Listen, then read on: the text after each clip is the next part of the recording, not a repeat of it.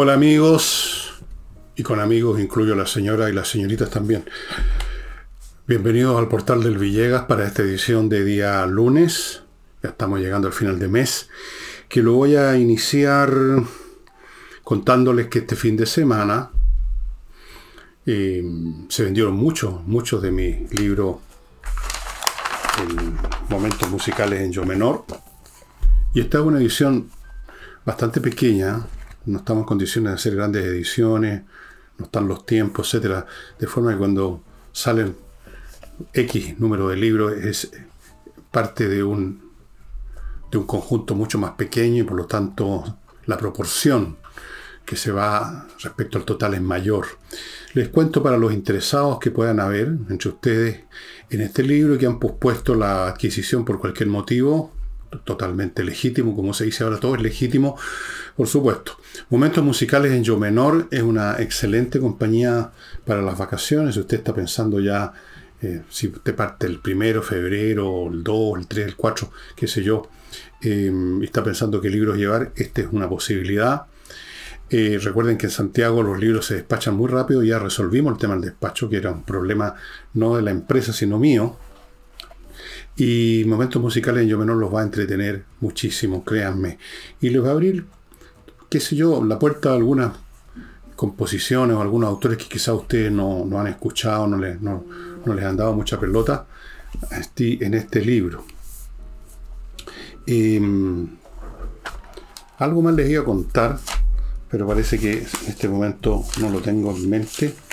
Vamos a partir hoy día con una noticia internacional, porque yo creo que es muy importante y que está lamentablemente en sintonía con lo que yo le vengo advirtiendo hace bastantes programas atrás, de que este, estábamos entrando en una etapa mucho más bélica en la historia contemporánea y que este año 24 íbamos a ver más eventos militares de los que ya estábamos viendo el año pasado con la guerra ruso-ucraniana y tal cual partió este asunto el 7 de octubre del año pasado en Israel con este ataque atroz que llevaron a cabo la gente del Hamas. Eso ha continuado, ha ido creciendo. La, Estados Unidos, que tiene una posición en el mundo muy distinta a la del pasado y que tiene un gobierno muy distinto a los del pasado, ya lo vamos a ver, eh, ha tratado de contener, de que la cosa no crezca, pero ha ido creciendo igual. Estas cosas no se pueden detener con, buena voluntad o jugando a lo que llaman las respuestas proporcionadas, que no sirven absolutamente para, más que para envalentonar a los adversarios. Bueno, el hecho es que bases norteamericanas que están en Irak, en Jordania, en todas estas zonas de por ahí, habían recibido ya 150 ataques de grupos apoyados, entrenados y armados por Irán con drones o con misiles o con cohetes. Hasta el momento no habían otras víctimas, cosa que ya era grave, que soldados con, problemas cerebrales por la concusión de las explosiones, pero no habían muerto o heridos. Pero un ataque que se produjo recién, eh, hoy día en que estoy grabando, o ayer en la noche, no sé en qué momento, pero recientemente, ahora prácticamente, mató a tres soldados norteamericanos y hasta el momento el conteo eran 30 heridos, no sé cuántos de estos heridos están muy graves y van a morir también, o cuántos heridos más se van a ir descubriendo. En estas cosas siempre reina la confusión después de una explosión. Y esto genera una situación nueva, a pesar de la debilidad impresionante del gobierno de Biden, a pesar de la debilidad personal de Biden y de su entorno, incluyendo el jefe militar, ese negro inmenso, que tienen un lenguaje que revela a cada paso su debilidad, por no decir cobardía, su miedo a que las cosas crezcan sin darse cuenta, parece que ya están, les guste o no, metidos en una, lo que en el fondo es una guerra mundial. Piensen, vean ustedes, si guerra mundial significa algo, es cuando participan muchas, muchas partes, no solo dos. Y aquí tenemos una guerra mundial porque estas aparentemente guerras locales están muy relacionadas unas con otras. Rusia, Ucrania, Irán, los grupos llamados terroristas, pero que son en el fondo parte del ejército de Irán, Hamas, los Houthis, Hezbollah. Em,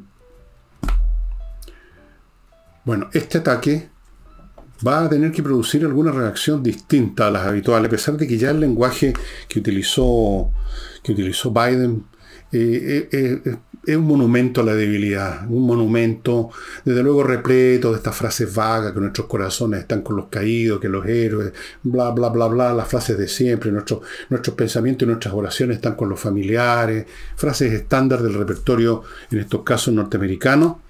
Y en lo concreto dijo que vamos a seguir combatiendo el terrorismo, con lo cual ya demuestra debilidad, amigos míos, porque es una forma, al hablar de terrorismo, es una forma de eludir el hecho evidente de que está enfrentando a Irán.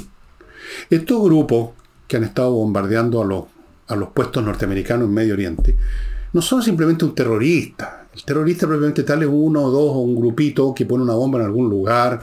Estos son ejércitos no son dos o tres terroristas, son ejércitos que llevan a cabo ataques militares convencionales contra puestos militares del enemigo, que son armados, entrenados por Irán y por lo tanto son en el fondo fuerzas armadas iraníes con otro nombre.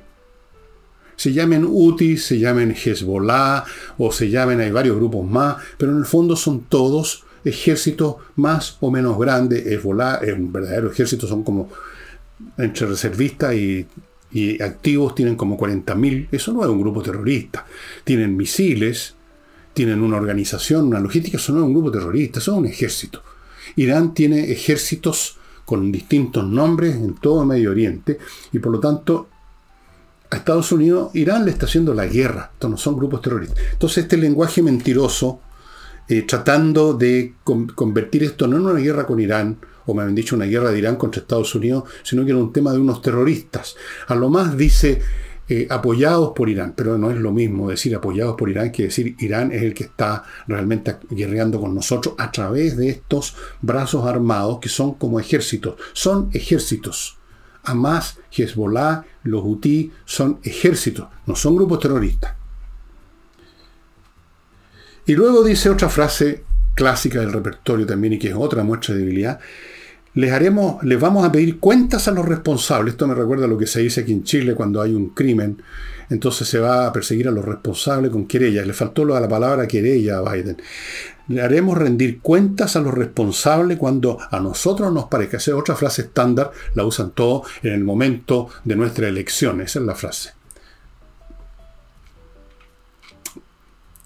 ¿Por qué esta debilidad?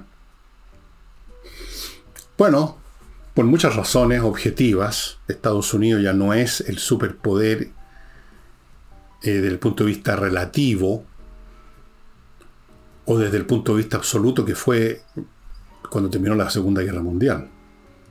Hemos conversado acá, creo, algunas, algunas veces de cómo el mero hecho del desarrollo de las tecnologías militares al alcance de todos cambia completamente las cosas. Cuando uno se entera que UTIS, que es un grupo menor dentro de estos ejércitos a control remoto de Irán, dispone de misiles de alta precisión entregados por Irán, que los fabricó haciendo ingeniería en reversa de, una, de, un, un arma israelita, lo copiaron y son muy letales. Cuando uno se entera que hasta ese grupo, que podríamos decir son picantes al lado de Hezbollah, y que sin embargo son capaces de generar todo el daño que le están produciendo al comercio internacional. Entonces, evidentemente que este es otro mundo, un mundo donde ya eh, los, los, grandes imperios no pueden simplemente mandar sus legiones a aplastar al enemigo, así como así.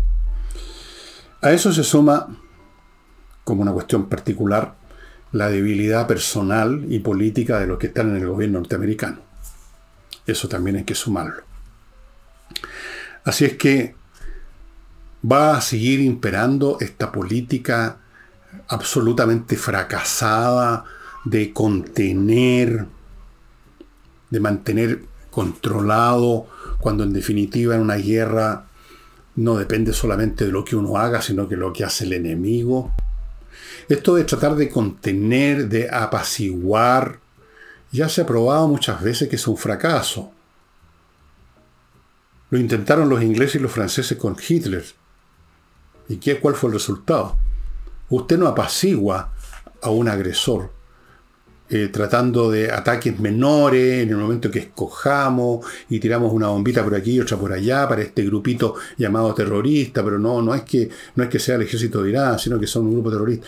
Usted con eso no apacigua a nadie, usted los envalentona. La política del gradualismo también es un fracaso. Total y completo. Cuando, a ver, tiremos unas poquitas bombitas nomás, porque ellos nos tiraron unas bombitas y las logramos parar, así que ¿para qué le vamos a tirar todo lo que tenemos? Vamos de a poquito y con eso de a poquito se prolongan las cosas, el adversario se acostumbra a la nueva situación. Eso se vivió en Vietnam. Estados Unidos perdió esa guerra por el gradualismo.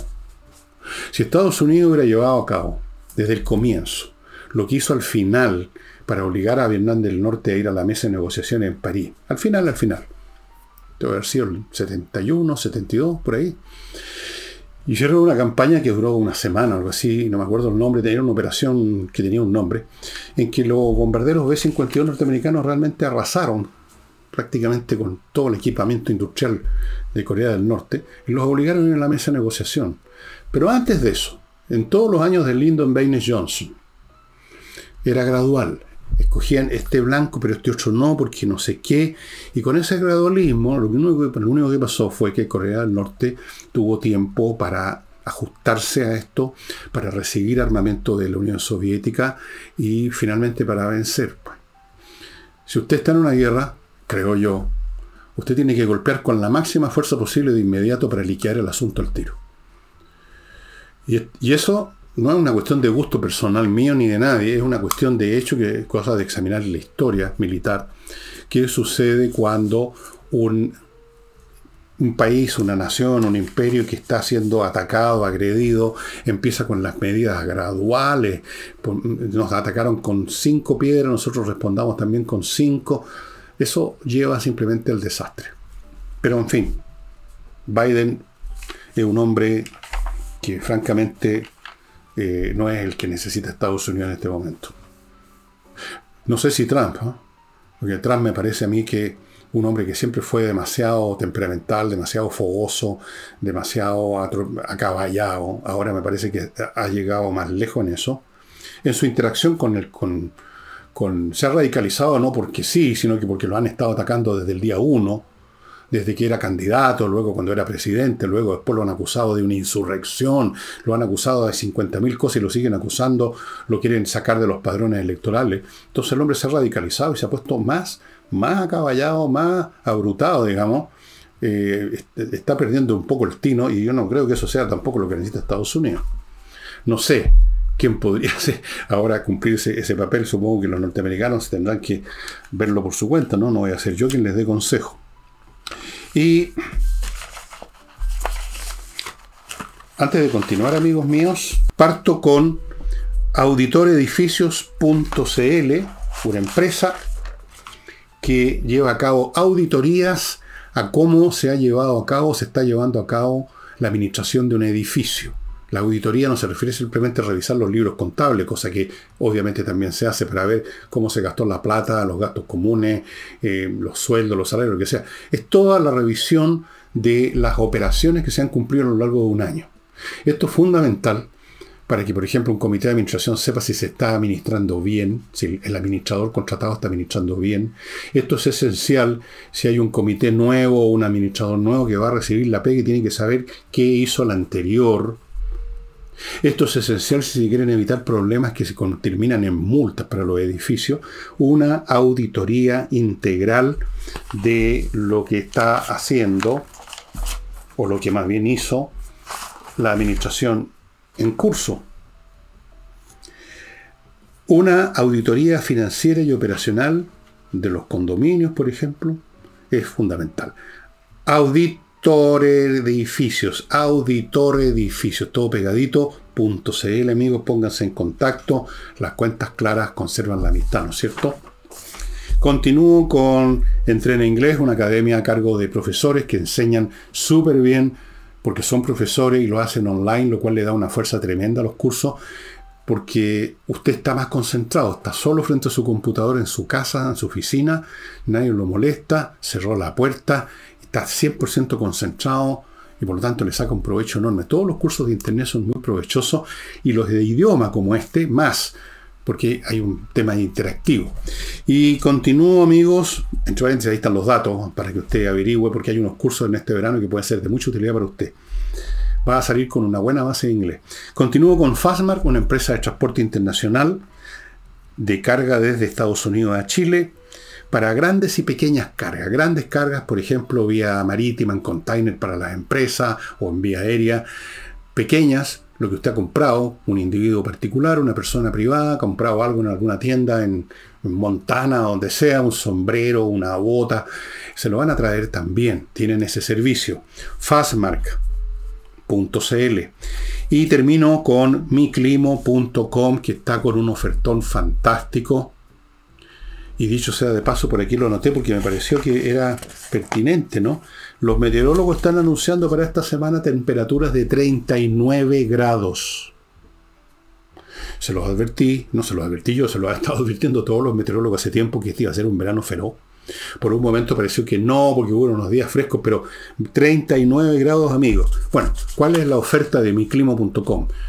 Le entregan dos equipos, no uno, dos equipos que son los que usted está viendo ahí en el afiche. Yo tengo uno de ellos, son fantásticos filtran el aire, entregan calor en invierno, entregan frescor en verano, todo tienen, están conectados a internet.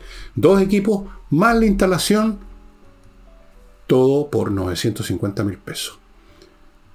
¿Cuánto dura la promoción? Lo que dure el stock. ¿Cuánto va a durar el stock? Poco, porque ya se ha ido cerca del 40% según la última información que tengo.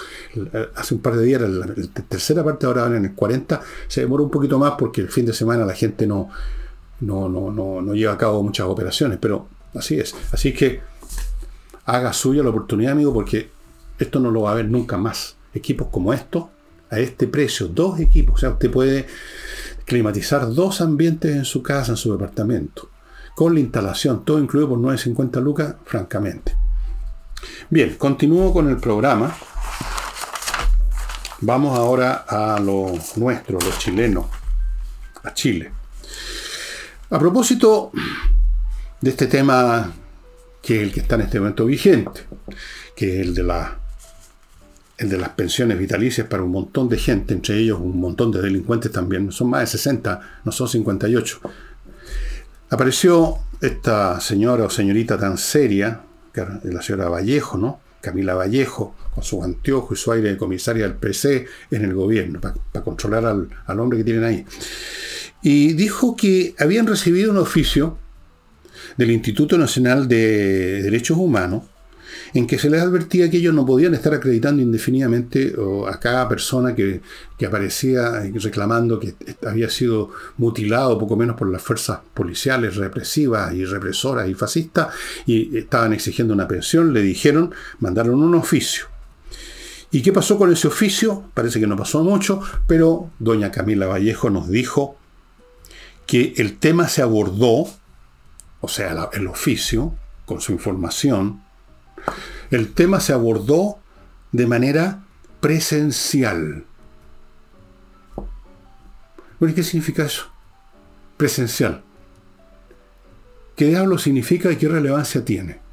Seguramente nos quiere decir, y yo creo que eso es lo que nos dice, de que el oficio fue conocido por un grupo de funcionarios del gobierno que estaban todos en la misma sala, estaban haciendo presencia y se enteraron de esto. Bueno, ¿qué importa si estaban en presencial? Si estaban ahí en una oficina todos juntitos, juntitos recibiendo el oficio, o si lo hubieran recibido la información por un mail en sus distintas oficinas, o si hubiera sido un telefonazo de alguien. Aquí lo que interesa no es cómo lo recibieron, sino qué es lo que hicieron con lo que recibieron. ¿Y qué es lo que hicieron con lo que recibieron? Nada, siguió adelante el proceso de las pensiones de gracia. Ah, pero lo recibimos de manera presencial. ¿Y qué? ¿Y qué? Em, el oficio decía concretamente, les voy a leer, no podemos seguir acreditando a los postulantes a pensiones acreditar, o sea, en otras palabras, decir, sí, esta persona efectivamente ha sufrido un daño tremendo. Ahora, respecto a esto, el gobierno que está muy arrinconado con esto, eh, se anunció, lo anunció doña Carolina Toja, que 25 de estas pensiones de delincuentes serán revocadas y que otras se están revisando. Esto señala que el gobierno acepta el concepto de que usted no puede estarle dando pensión de gracia a los delincuentes. Pero si es así, no tienen por qué simplemente ser un número discreto de delincuentes tratando de, hacer política con la cifra, o sea, que no sean 50, sino que, que sean menos, para que no se enojen en el Partido Comunista, para que no se enojen en el Frente Amplio, para que no se enojen los compañeros luchadores sociales. Entonces, pongaron una... No, pues, si usted acepta el concepto de que no puede recibir pensión de gracia un delincuente, no solo que ha delinquido antes de la pensión, sino que, como ha ocurrido con algunos, ¿se acuerdan ustedes? Hace unos tres semanas, uno está involucrado en un, en un secuestro nada menos. No. Si se acepta que no corresponde pensiones de gracia para delincuentes, entonces el número no interesa. No tiene por qué ser 25 para minimizar para tratar de, que, de, abuenarse con los comunistas, ¿ah? abuenarse con los chiquillos, de idealistas Frente Amplio, y con los viejos tontones que hay ahí, por montones, y, viejas tontonas. No, pues, tienen que ser todos. Si no son 25, son más, pues. Si, el gobierno reconoció, no me acuerdo quién de ellos, creo que la propia Toba, que son sesenta y tantos. Bueno, ¿por qué no los sesenta y tantos por fuera entonces? Ah, dieron una, eso sí, una condición. Si alguien ha sufrido un daño en un, ojo, globo ocular, lo dijeron porque más, suena más, más fino. Entonces, de todas maneras, aunque sea un delincuente, recibe. No veo por qué. No veo por qué. Realmente. El daño que haya sufrido un delincuente que por lo demás no estaba, digamos, esperando micro cuando le llegó algo que le reventó un ojo, sino que estaba en medio de la refriega, tratando él también de hacer daño. En eso consisten las refriegas, ¿no, señora Tobá? Usted no está ahí de espectador. Hay algunos que se han, contado ese cuento que estaban justo pasando. Miren ustedes qué cosa más imposible decir que por un momento en una calle hay una pelea a todo cachete entre carabineros, que más que pelear se defienden con los escudos, y manifestante, y al lado, a pocos metros, hay una gente que está tranquilamente con el diario en el bolsillo esperando micro. No es cierto que eso es, imposible, eso no, esa coexistencia es imposible. Pero hay gente que ha contado ese cuento. Bueno, el hecho es que los que hayan recibido daño en el ojo, y de repente van a aparecer un montón de gente con daño en el ojo, esos van a recibir igual, así sean eh, asesinos rematados o produzcan pornografía infantil, como algunos de estos fulanos con pensiones de gracia, pornografía infantil o sea, ya es el colmo. 25. O sea, están teniendo que aceptar porque no podía de otra forma, no podía ser de otra forma, el principio de que los delincuentes no reciben pensiones de gracia, no pueden recibir, tienen que recibir cárcel, tienen que recibir sanciones, pero tratan de jugar políticamente con el número. Entonces no van a ser 60, sino que son 25 y en cuanto a lo otro se dice que se está revisando y con eso dejan zanjado el asunto. Bueno, siempre respecto a lo mismo, siempre respecto a lo mismo, amigos. La Unión Demócrata Independiente ha pedido antes que termine, para que salgan de vacaciones estos señores que trabajan tanto, antes que termine la, sesión, antes que se cierre el Congreso por vacaciones, han pedido una sesión urgente para revocar eh, por ley estas pensiones de gracia dadas a delincuentes, por ley, y no simplemente porque lo determinó así el Ejecutivo, el gobierno de turno, la señora Tobá o el señor Boris, no, por ley, que quede establecido institucionalmente. Y para esos efectos le mandaron un oficio al presidente de la Cámara para que se organice esa sesión urgente. Yo creo que no va a pasar. Yo creo que eso no va a pasar. Puede que sí. Esto cuando digo que creo, es un tema de probabilidades. Porque, porque no les conviene. No les conviene. Pues, se, le enojaría al Partido Comunista, que es el patrón del fondo. Eh, respecto a lo mismo, y a propósito del Partido Comunista, la UDI dijo algo que hemos dicho acá, que han dicho yo mismo, me parece, creo en algún momento de gran valor, que el gobierno está sometido a un chantaje del Partido Comunista y de los miembros del Frente Amplio que votan siempre lo mismo que el Partido Comunista. Y aquí yo me pregunto, a propósito de eso, ¿por qué el Frente Amplio se sigue llamando Frente Amplio si son simplemente una sucursal del Partido Comunista? ¿A quién engañan? Ya, ya, ya engañaron a muchos. Cuando aparecieron así tipo Giorgio Jackson, con esas miradas así, todos jóvenes, todos estudiantes, idealistas, quieren venir a cambiar el mundo, traen la pureza, son blancas palomas. Esa es la imagen que se hicieron muchos imbéciles, lo digo de frentón, con los, con los del Frente Amplio. Gente completamente me refiero a lo del Frente Amplio, inorgánica mentalmente, ignorantona, no sé de dónde salieron muchos de ellos, no de muy arriba claramente, en ningún sentido. Y votan en bloque con el Partido Comunista, siempre, todo el tiempo. Cada una de las divisiones dentro de esta división infantil del, del PC que es el Frente Amplio. ¿Por qué se siguen llamando Frente Amplio? ¿Qué tienen de amplio? ¿Y qué tienen de frente? si no tienen ninguna... O sea, tuvieron un frente en el sentido de una fachada. Una fachada mentirosa porque no son fachadas, son patio trasero. Patio trasero del Partido Comunista. Eso es lo que es el Frente Amplio. Y esto no es una imputación gratuita nacida del rencor del fascista Villegas, no. Vean ustedes las votaciones, pues. ¿Cuándo el Frente Amplio ha votado distinto que el Partido Comunista? Nunca. Votan, pero como que recibieran la orden por teléfono. Yo no sé si reciben la orden por teléfono o simplemente hay un tema de coincidencia ideológica, da lo mismo, el resultado es el que vale. Frente amplio. ¿Qué van a ser amplios? Son estrechos de mente, pero a un nivel que habría que usar un microscopio electrónico para ver la amplitud esa. Así es que, por supuesto que. Por supuesto que el Frente Amplio, el Partido Comunista, eh, hay que chantajear al gobierno específicamente el Partido Comunista. Ahora, el señor Boris es miembro de uno de estos movimientos del Frente Amplio y Convergencia Social. Yo no sé, entre paréntesis, cuál es la diferencia entre cualquiera de estos movimientos entre sí, convergencia social, con democracia no sé cuánto, con el de más allá. Si son todos lo mismo, no tienen ninguna consistencia filosófica, política, son un montón de peleles, así que se fueron eh, hipnotizados eh, les lavaron el cerebro con folletería, con una serie de cosas, con todo lo que, con todo lo que entró en la mente de esta generación criada mirando pantallas desde que tenían dos años. Frente amplio. Bueno, vamos a una encuesta ahora, estimados amigos, de una empresa que se llama Pulso Ciudadano, que ha arrojado unas interesantes no son muy novedosos, pero son interesantes en algunos sentidos. Eh, la, la, desaprobación del señor Boric, el excentísimo Cantinf, perdón, el excentísimo presidente de la República, subió al 60%.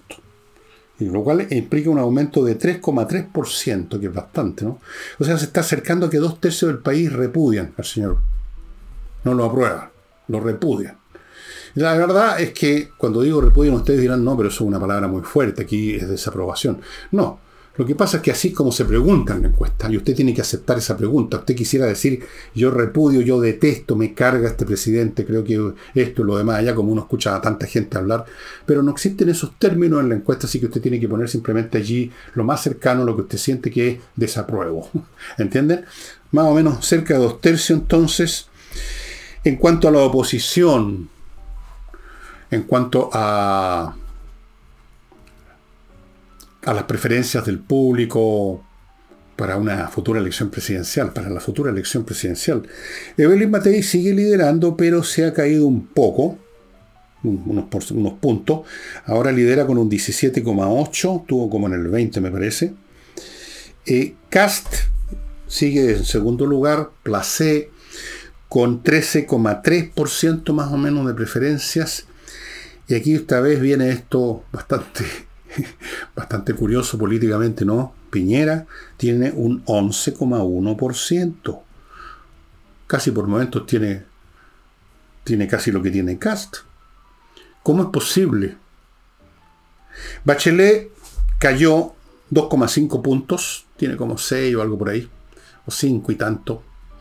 Eh, Vallejo también está por ahí en, ese, en esa en ese orden de magnitud, 5, 6%, 4, por ahí. No, no tienen mucho peso. Pero el tema que eh, resulta bastante interesante lo de Piñera. ¿Por qué Piñera? Para muchos sectores de oposición, Piñera es un personaje débil, que se acobardó y que abrió las compuertas de todo lo que pasó después. Le abrió las puertas a la izquierda para que finalmente llegaran al poder. No hizo lo que debió haber hecho cuando había una insurrección. Se hizo los pantalones literalmente, él y toda la derecha por lo demás, si no es solo él. Era el resultado de años de que los hayan ido arrinconando moral y mentalmente, que los hayan ido convirtiendo en cómplices de la dictadura, como el propio Viñera hablaba, se refería a los demás, pero se podía haber puesto el mismo también en ese lote. Entonces los fueron arrinconando, apequenando, eh, deslegitimando y en una derecha cobarde hasta el día de hoy. Absolutamente cobarde. Absolutamente vencida interiormente. Y entonces uno se pregunta, ¿cómo Piñera, que era el presidente? O sea, el hombre que le dio, abrió paso al, proceso constitucional y todo lo demás. Entonces la respuesta a eso puede ser que en vista del estropicio que vive el país en manos de la izquierda y en vista de la poquedad de los líderes de la derecha, la gente, a lo mejor alguna gente dice, bueno, Piñera, en fin, anduvo, anduvo cagando un poco, por decirlo en chileno. Pero por último ha sido dos veces presidente, conoce la pega, es, un hombre que sabe ordenar cosas, que sabe hacerlas andar, a lo mejor aprendió la lección de lo que pasa cuando se es débil frente a un adversario que no tiene ningún escrúpulo, que está dispuesto a quemar el país, como él mismo lo dijo en esa exposición televisiva que después no la repitió nunca más. Estamos frente a un enemigo implacable, dispuesto a todo. Quizás aprendió la lección, dirán algunos, y ahora ya sería un poquitito más, más, más, un poquito más duro, un poquito más fuerte. Pero el hecho es que ahí está, 11,1% más que Bachelet, más que la niña linda de la comisaria política del PC en la moneda, etc. Interesante. Eh, vamos a otro bloque antes de entrar a, un tema que va a resultarle a ustedes bastante interesante, creo yo. Una opinión de una persona valiosa dentro del mundo, llamémoslo de la izquierda. Yo no sé hasta qué punto sigue siendo izquierda esta persona, pero en fin. Eh, les quiero recordar, amigos, el fondo Las Cumbres, un condominio fantástico que está en medio de un bosque a 15 minutos de, en auto de Puerto Varas, pero al mismo tiempo a 15 millones de años luz de distancia en lo que respecta al ámbito, a el medio ambiente, al escenario. Es un proyecto o una cosa que ya está funcionando de parcelas en medio de un bosque. Usted no va a tener que esperar que un arbolito que plantó crezca y lo vean sus nietos. Ya están ahí. Como estas enormes catedrales verdes, como hacía Neruda sobre los árboles. Tiene algunos poemas muy bonitos sobre la naturaleza. Tiene uno sobre los árboles, que es el que más me ha gustado de todos los que escribió, de los millones que escribió. En medio de los árboles, en medio de un bosque. Y con esta facilidad que si usted necesita algo en la ciudad, por ejemplo, llevar a los chiquillos a un colegio, a 15 minutos de distancia, Puerto Vara una oportunidad fantástica, que hay un QR, yo ya comprobé que funciona perfectamente, enfoque su, la cámara de su celular para que tome ese QR e inmediatamente le va a salir una dirección de internet donde usted puede ir y va a escuchar testimonios y va a haber muchas cosas más de este Fundo Las Cumbres. Sigo con Famaba Grill, esta forma siglo XXI de celebrar un asado en una parrilla de acero inoxidable limpia, alimentada por un fuego que se enciende con gas, no con hollín, no con humo, en una mesa al alcance de sus manos para que usted saque el trozo que quiere al punto que usted quiere de cocción o de, o, de estar asado.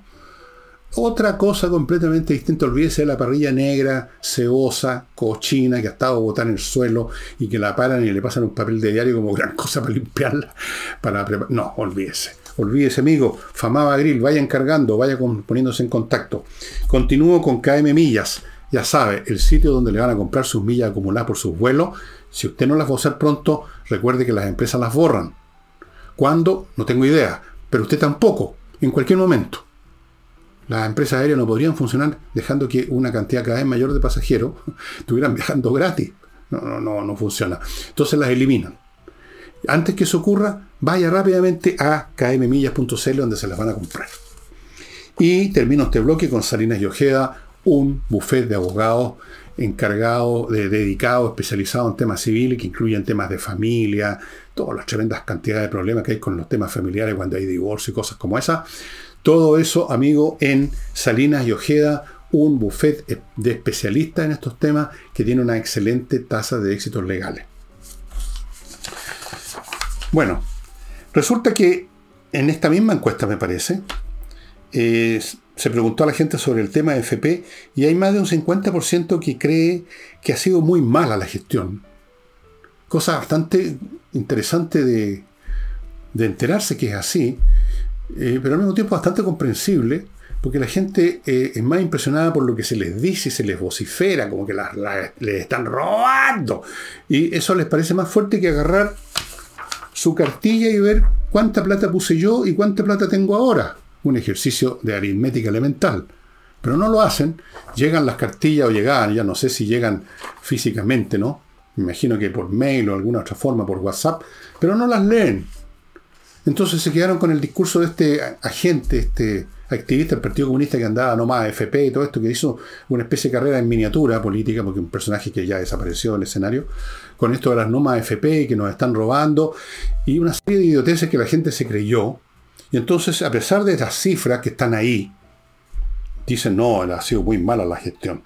Y a propósito de eso, ahí, ahí quería llegar, hay una columna de un personaje que yo conozco personalmente y que le tengo respeto, un hombre bien inteligente, fue director de Codelco, me refiero a Oscar Landerreche. No recuerdo exactamente qué partido es, creo que es del PPD. Es un hombre razonable, habiloso y honesto intelectualmente, eso es lo más importante. Y ha mandado, se ha mandado una columna, como con 10 puntos, muy interesante, yo voy a resaltar algunos de los que tocó a propósito de este tema de la AFP. Dijo que no es cierto como, han dicho tantos activistas mentirosos de la izquierda, que son capaces de adegollar a su abuela con tal de avanzar en sus propósitos. No es cierto, dijo Oscar Landerreche, que se roban los fondos de los trabajadores. Vuelvo a repetir, es cuestión de ver la cartilla. Tan simple como eso. No es cierto, dijo además, que sea una estafa piramidal. E incluso agregó, si es por eso más se parece a una estafa piramidal los sistemas de pensiones como estos que propone el gobierno, ¿no? Estos proporcionales o paritarios, cómo, cómo se llaman. Eso sí que es más parecido porque tiene, tiene la mecánica que van pagando en la medida que va entrando plata, pero si de repente no entra lo suficiente, todo se desploma, como ocurre con las estafas piramidales. No es una estafa piramidal, usted pone plata, la plata es invertida y usted multiplica su, su, cotización. Esa es la experiencia de cualquier persona que tenga, se moleste en ver la cartilla. Tampoco es cierto, agregó Oscar, que han tenido un mal desempeño. Una vez más, es cuestión de ver las cifras. Las cifras no mienten. Mal desempeño sería que usted cotizó 10 y revisa su cartilla al cabo de unos años y tiene 5. No, usted puso 10 y tiene 40, tiene 30 o más, depende cómo estuvo la cosa, pero sí, tiene mucho más. No es cierto también, dijo, que la, que la AFP siempre ganan plata aunque estén perdiendo porque está mala la, situación en el mundo por un tiempo. Estas cosas en todo caso son de largo plazo, ¿no? Pero en un año puede ser malo. Pero no es cierto lo que se dijo de que estos ladrones en la AFP ganan plata incluso cuando están perdiéndolo. No es cierto. Porque por ley, por las regulaciones internas estatutarias, las empresas estas, los AFP, tienen que invertir de la misma manera como es lo mismo que están haciendo la inversión de sus afiliados. De manera que si los afiliados en un momento dado, en un año malo, han estado perdiendo un X porcentaje, que después seguro se va a recuperar como siempre ocurre a la larga, la empresa también perdió. Tampoco es cierto, dijo Oscar Landerreche, que es solo un sistema de cuentas individuales, que es una frasecita que usó a propósito eh, en su exposición, donde está el tema que mencioné delante la señora o señorita Vallejo, de que es muy individualista. No es cierto, dijo. No es cierto. No es un sistema de cuentas puramente individual. Es bastante mixto, dijo y recordó, porque estas son cosas que están a la vista y sin embargo los mentirosos siguen mintiendo con la tranquilidad de que la gente eh, prefiere escuchar la mentira a pensar, a sumar dos más dos. No es cierto, dijo, porque existe la pensión básica solidaria y la pensión garantizada universal que lo hace, lo transforma en una cuestión que no es en absoluta puramente individual. Pero eso se olvida en los discursos de la izquierda. No, en el discurso de la izquierda están robando, es una estafa piramidal, ganan plata mientras los pobres afiliados pierden, todas esas cosas, puras mentiras. Esto no quiere decir de que encontró todo bueno Oscar Landerreich, ustedes pueden ver esa columna en la prensa. A mí me mandaron la columna, no sé en qué diario está, me imagino que, bueno, en el Mercurio o en la tercera, en uno o dos, en una columna que se llama Punto de Vista de Oscar, así que búsquenla hay una serie de cosas que a él le gustaría que se reformaran. Por supuesto que hay cosas que se pueden reformar. Pero las cosas básicas que son las que toca él, de que no están, no funcionan, nunca funcionaron mal, que no se roban la plata, que no es una estafa piramidal, que de hecho es cuestión de revisar las cuentas, revisar los números, esa es la esencia del asunto. Y termina diciendo, aquí voy a, lo anoté prácticamente textual, palabra más o palabra menos, dice, creo difícil que resulten buenas reformas cuando los encargados de llevarlas a cabo son indulgentes con la demagogia. Aquí lo dijo suave, ¿eh? son indulgentes con la demagogia. Yo creo que la manera directa de decirlo es son mentirosos. Son mentirosos.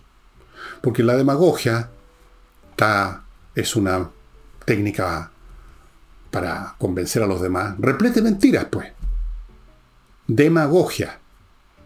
Se dice lo que quiere escuchar la gente, lo que uno cree que quiere escuchar la gente, lo que va a producir ciertas emociones en la gente, se calcula todo eso fríamente, eso es demagogia. Por lo tanto, la mentira es, forma parte esencial de la demagogia. ¿Y quiénes son los, los que pretenden, los que están tratando de reformar? Bueno, el gobierno, la izquierda, pues, señor Landrich, usted lo sabe. Naturalmente estoy esperando las respuestas de la izquierda Landerreche. No, no sé si ya las ha, habido o las habrá hoy día, mientras usted ve este programa o pasado mañana.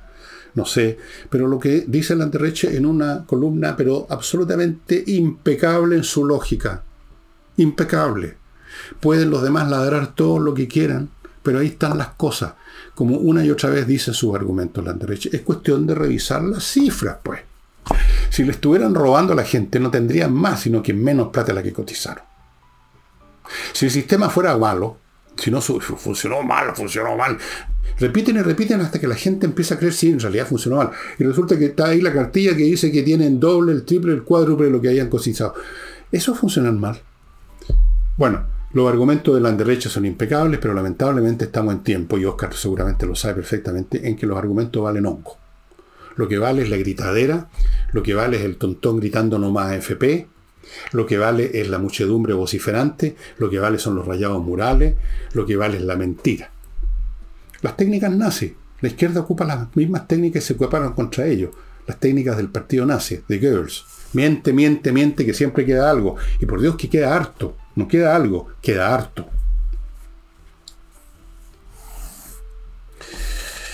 Eh, hay otra encuesta que voy a mencionarles, pero antes de eso, ustedes van a permitir que les recuerde otros productos o servicios que son o pueden ser de mucha utilidad para usted. Por ejemplo, si usted em, organizó, fundó, originó y está haciendo funcionar una pyme, como yo, que fui obligado a esto por las situaciones que ustedes saben, usted le puso un nombre, creó una marca, le ha ido bien, está contento, ha logrado sobrevivir estos tiempos, por lo menos está flotando. Pero de repente, si no ha inscrito la marca, se la pueden robar o lo pueden chantajear. Entonces, para evitarse eso hay que registrar, la cosa que se olvida, porque como no es una exigencia legal que usted tiene que tener la marca o algo así, entonces, patriciastocker.com, póngase en contacto ya. Ellos le van a registrar su marca en Chile, en todo el mundo, la van a defender, la van a renovar cuando llegue a renovarla, todo patriciastocker.com. Continúo con Compre Oro, donde ya sabe usted puede comprar oro y plata en lingotes, moneda, el metal precioso como tal, que es el valor como tal.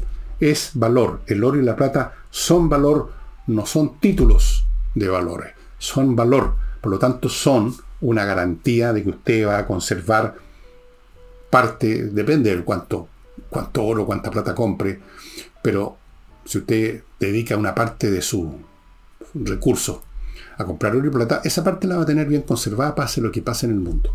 Compreoro.com. Sigo con Lomas de Millaray, otro proyecto en el sur de Chile. Este está en la región de los lagos, muy bonito. En lomasdemiguelay.cl tienen un video, échenle una mirada y vean. Son parcelas que se están entregando ya este año, que tienen agua, que tienen corriente, energía eléctrica subterránea, o sea, no, va a haber postes por ahí con cablecitos y fibra óptica. Realmente una muy buena opción, usted vaya viendo, hay otras opciones, por supuesto, hay algunas que les he mencionado aquí en este mismo programa. Usted vea porque son ahí para todos los gustos. Todas tienen en común que usted cambia no solo de casa, no cambia de lugar, sino que cambia de modo de vida. Y hay mucha gente que se está yendo de las ciudades en nuestro país. Esto forma parte de los procesos de migración interna en tiempos de crisis en una sociedad. La gente se va, se aleja de los centros neurálgicos y va a lugares tranquilos. Bien, Lomas de Mira es una excelente opción. Y termino este bloque con el ajedrez, que como recuerdan, como ustedes recordarán, como les he dicho muchas veces, tiene a su disposición un montón de cursos que parten en marzo, todos dados por Zoom. No solo cursos para toda clase de personas, niños, niñas, hombres, mayores, gente que sabe ajedrez, un poco ajedrez o cero ajedrez, la posibilidad de entrar a club, a un club de ajedrez que tiene un montón de actividades. Y todos los, los cursos son, por aquí los tenía, el detalle usted lo puede ver mejor en el sitio de ellos, en el sitio espacioajedrez.com. Los cursos pueden durar cuatro meses, pueden durar, en fin, los, los, costos son muy, pero muy accesibles, 20 lucas algunos, el de más allá, el ser socio de un club cuesta 10 lucas. Todo súper accesible y no olviden lo bueno que es esto para formar la disciplina mental de los niños. Bueno, esta otra encuesta la hizo Black and White y le preguntó a la gente que evaluara el gabinete. ¿Cuáles fueron los peores en en la nota promedio? Un cuatrito, un cuatrito. ¿Cuáles fueron los peores evaluados? Los centrales. Nicolás Grau de Economía. El señor Cataldo de Educación. Imagínense. El señor, la señora Carolina Tobá de Interior. Doña Maisa Rojas de Medio Ambiente. Y Camila Vallejos Camila Vallejo en el cargo que hace de vocera, y el señor Elizalde que hace un cargo similar, parecido. Todo ello, salvo Maiza Roja, que yo no diría que está en el corazón del gobierno, pero ha estado en el corazón de algunos problemas últimamente con el tema del lobby, como ustedes recordarán. Y mm, yo de toda esta gente rescato, entre paréntesis, a Maiza Roja dentro de todos ellos. Eh, por lo menos una persona que tiene, que sabe, tiene alguna profesión más o menos de verdad. Bueno, los peores evaluados, estimados amigos. O sea que en el fondo decir que es el gobierno el que está mal evaluado. Lo que pasa es que era el gabinete. Mal evaluado está Boris en la encuesta que ya les mencioné de Pulso Ciudadano con un 60% de negativo, acercándonos a los dos tercios. Y vamos a seguir acercándonos porque este gobierno no va a mejorar. Claro que no, es imposible. Ojalá mejorara. Si yo no, yo no quiero que se hunda el gobierno porque sí, porque se supone que yo soy un reaccionario, ultraderechista. No, ojalá que lo hiciera súper bien, pues si yo vivo acá, yo no quiero que el barco se hunda. Pero no veo que lo vayan a hacer. Bueno, y ahora vamos al fiscal Valencia, el fiscal nacional, que reemplazó al anterior, el señor Abbott. Y a propósito del tema de los pensionados, de estos pensiones, de estas pensiones da delincuente, dijo que tanto los pensionados mismos por presentar datos falsos, o sea, el tipo que llega corriendo, dando salto y dice que le cortaron las dos piernas, los carabineros malos, malos, malos, quiero... Usted ve que yo soy cuchepo ahora. Tanto los que dieron datos falsos, un poco lo que pasa en Chile todo el tiempo, porque la deshonestidad es rampante en Chile, en las licencias médicas, otro caso mucho más grande todo el tiempo. Millones de personas en eso. Licencias médicas. Hay gente que no se le ve nunca en la oficina. Una licencia médica tras otra. Bueno, tanto los pensionados, dijo el fiscal Valencia, como los funcionarios públicos que estuvieron involucrados en, decir, dar el sí a la niña, podrían ser responsables. Podrían ser responsabilizados, más bien dicho. Si son responsables, son, pueden ser responsabilizados, ¿no es cierto? Ahora me pregunto si en esta categoría de funcionarios públicos el señor fiscal Valencia incluyó al presidente de la República, que es el primer funcionario de la nación, ¿no? Y él es el hombre que corta el queso en esta cuestión, pues. Él. No algún otro suche de alguna repartición pública. Él. Él es el de los indultos, él de las pensiones. No sé si lo incluye. Ahora, como no sé si para arreglarla o por un tema, no sé, de imprecisión lógica o qué, se mandó una frase que a medias borra lo que ha dicho antes, porque dijo, no necesariamente constituye, estas cosas constituyen un delito, porque hay irregularidades de distinta naturaleza.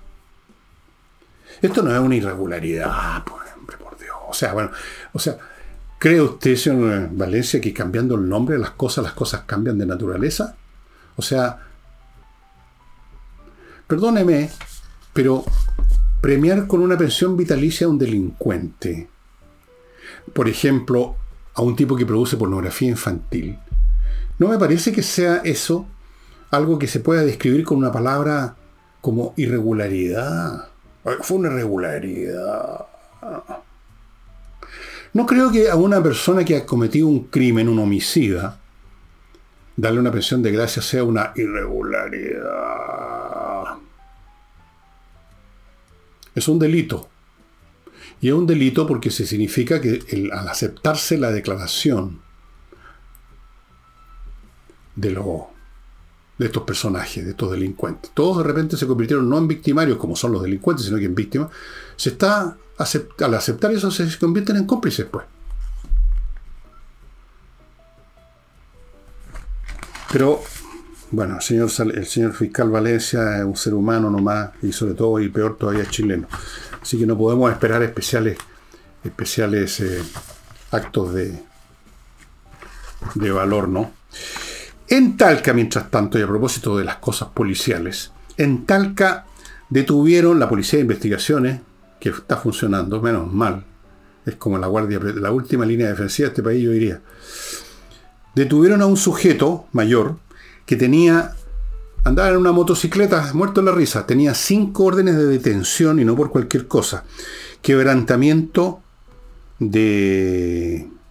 Quebrantamiento de no sé qué cosa, de libertad condicional o alguna cosa. Sí. Robo con intimidación, o sea, amenazando con armas. Amenazas simples y estafa. Lo tomaron. Hicieron un control y cayó este tipo. Ahora ustedes dirán, bueno, ¿por qué? ¿Cuál es el, ¿Dónde está el BIF aquí con este? Un, acto policial. no, porque yo creo que aquí eh, rápidamente hay que llamar a la policía de investigación y, decirles que prontamente le entreguen el expediente a este señor a Boric. Porque por estos antecedentes está claro que este hombre es un luchador social, pues. Claro. Es un luchador social, así que se merece rápidamente cualquier, antes incluso que lo condenen hay que indultarlo. Un, un preindulto. Y luego una pensión de gracia, por supuesto. ¿Cómo se le ocurre detenerlo? El hombre va en su motocicleta, quizás robada, no sé, sin patente, este, creo que está, y por eso que lo controlaron. Eh, trató de escapar, pero no pudo. O sea, es un luchador social por donde usted lo mire, ¿no es cierto? Así que ya pues Boris, hágase cargo, llame a la gente en la PDI, peguele una retaíra por estar tratando así a los luchadores sociales e inmediatamente asegúrele un indulto por cualquier situación que haya, que pueda haber, ya asegúrele el indulto y una pensión de gracia. Así es. Y siguiendo con los temas policiales, mataron a dos camioneros y dejaron herido un menor de edad. ¿Y quiénes hicieron esto? Esto en el camino de la fruta, que se llama en la 66. Cuatro venezolanos. Así es que los parientes de estos camioneros muertos ya saben a quién agradecerle. ¿ah? A la señora de Chile es un país acogedor. Cuatro venezolanos fueron detenidos, afortunadamente. Bueno, quizás también habría que darle los datos a Boris por si acaso son luchadores sociales también. Mientras tanto, el vocero de la Asociación Gremial ASGRO le dio 72 horas al gobierno para que solucione en forma real el tema delictual. Bueno, ahí estamos pegando un poquito de ingenuidad. Habría que darle 72 años. No a este gobierno, claro. En 72 años los delincuentes que haya en este momento van a estar todos muertos o súper viejos ya no van a estar, van a estar chocheando, ¿no? Entonces ahí se va, a, se va a estos delincuentes. Pero 72 horas para que el gobierno le dé solución real al tema delictual. Por su parte, la Confederación Nacional de Camioneros dijo que no esperaban impunidad. Y anunciaron una querella. Y por supuesto el gobierno, ya saben ustedes lo que anunció. A ver, adivinen. ¡Querella! Anunció querella. Una querella. ¿No les parece a ustedes esa palabrita suena como si se tratara de un tema de una disputa por eh, menor, es una disputa civil entre dos personas, una personas que se divorciaron y están disputando la, dieta, ¿cómo se llama? La, la, cuestión que se le da a la señora, así, una plata. Eh, entonces se querellan, están querellas, están querellándose, están peleando. Esto no, no corresponde en un crimen hablar de querella. Vamos a presentar una querella, una querella, una querella. Claro que además hubo una pareja baleada en San Joaquín, estaban limpiando su auto, apareció otro vehículo, seguramente otro extranjero, y le dispararon y mataron a la señora, a la mujer y, y dejaron eh, herido al hombre. Y si, cuando los pillan, si es que los pillan, por supuesto también es el expediente hay que mandárselo a Boris para que para el indulto y la pensión de gracia porque son luchadores sociales, seguramente también. No sean tan fascistas que ven puros delincuentes. Eso, eso de ver delincuentes y querer castigar a los delincuentes eso es fascismo puro. Usted, si piensa así como yo, usted es reaccionario, usted es un momio. Usted es ultraderechista, como dicen los periodistas. Ultraderechista. Amigos, último bloque, muy, breve, remodeling, la empresa con puros profesionales para remodelar como debe ser su casa, su departamento, temas de paredes, pisos, muebles de cocina y cualquier otra cosa de mayor volumen, qué sé yo, cambiar una estructura, eh, ampliar un recinto, achicar un recinto, construir una mansarda, una terraza en el jardín, qué sé yo, cualquier cosa, digamos, de construcción, tienen arquitectos, todos son profesionales y lo hacen súper bien. Yo tengo la... me consta, porque me arreglaron un piso aquí en mi oficina. Perfecto. Y termino con Hey, el corredor inmobiliario que a pesar de todo vende todavía por sus métodos muy potentes y porque se dedica a solo un número contado de encargo. Ellos no reciben encargo tras encargo tras encargo y luego ponen simplemente una visita en el diario diciendo se vende. No, ellos agarran unos pocos y se dedican de cabezas a eso hasta obtener el resultado que todos ustedes están buscando, ustedes que quieren vender. Y el libro que les voy a mostrar, otro libro para llevar a las vacaciones, amigos míos. Otro libro para las vacaciones. Naturalmente no estaban las librerías chilenas que consulté, son siempre las mismas, pero está en Amazon en castellano también y en inglés, que es su idioma original, y es este libro fantástico del gran escritor británico Graham Greene, El poder y la gloria, que hubo una película incluso, si no me equivoco, hubo una película. No muy vieja, ¿eh? de los 50, 60 por ahí de haber sido. Una gran película. Aquí está la naturaleza humana, el poder y la gloria, el, o sea, no, no, no, se los puedo describir. ese, bueno, el el protagonista es un sacerdote, ¿no? No muy malo para el... Bueno, es un libro fantástico. Es un libro que se los recomiendo.